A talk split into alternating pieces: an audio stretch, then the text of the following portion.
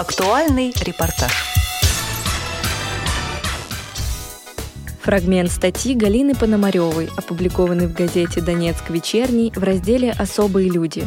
Единственная в ДНР школа для незрячих. До 2014 года дети, лишенные или почти лишенные зрения, обучались в специализированной школе-интернате для незрячих в городе Славянске. Но теперь этот город находится на территории, которая временно подконтрольна Украине.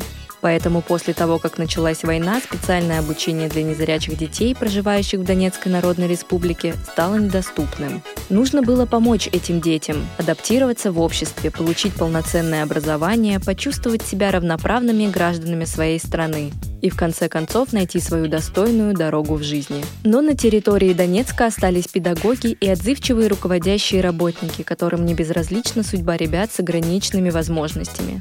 В 2018 году в Донецке начала работать специализированная школа-интернат для слепых и слабовидящих детей. Мы начинали практически с нуля. Специалистов-тифлопедагогов в республике пока нет. Опыт работы с незрячими детьми мы не имели. Рассказывает заместитель директора Чураева. Прежде чем учить их, мы сначала учились сами перечитали массу методической литературы, советовались со специалистами из России. Они нам очень помогли. Министерство образования ДНР помогло закупить дорогостоящее оборудование, компьютеры с говорящими программами, с брайлевскими дисплеями. А некоторые недостающие наглядные пособия учителя-энтузиасты делают своими руками. Коллектив учебного заведения, о котором идет речь, обучает своих воспитанников работе на компьютере и в интернете, дает знания по всем школьным предметам, которые входят в программу обычных средних школ.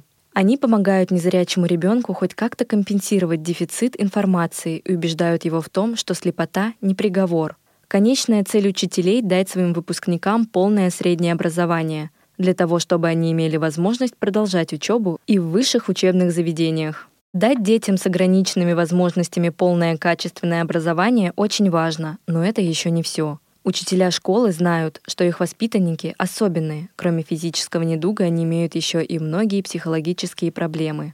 Слепота или почти полная потеря зрения тяжким бременем давят на психику ребенка. Он становится замкнутым, угнетенным, чувствует себя в обществе белой вороной.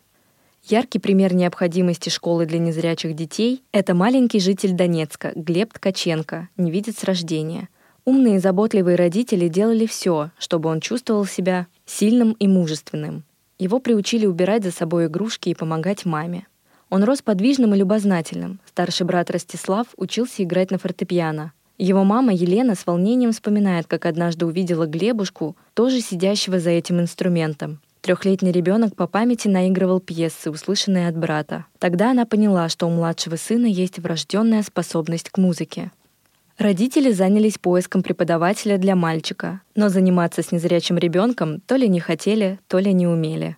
Совершенно случайно она узнала, что в Донецке начинает работу спецшкола для детей с инвалидностью по зрению. Несколько лет Глеб Ткаченко уже регулярно посещает уроки в учебном заведении, осваивает работу на компьютере, читает и пишет по азбуке Брайля. А главное, под руководством учителя музыки Нутько осваивает игру на фортепиано.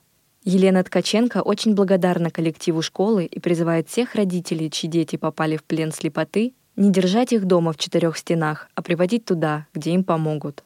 Здесь детей учат не только школьным предметам, но и самостоятельности, ведению домашнего хозяйства и умению правильно вести себя в обществе. Конец фрагмента статьи Галины Пономаревой, опубликованный в газете «Донецк вечерний» в разделе «Особые люди.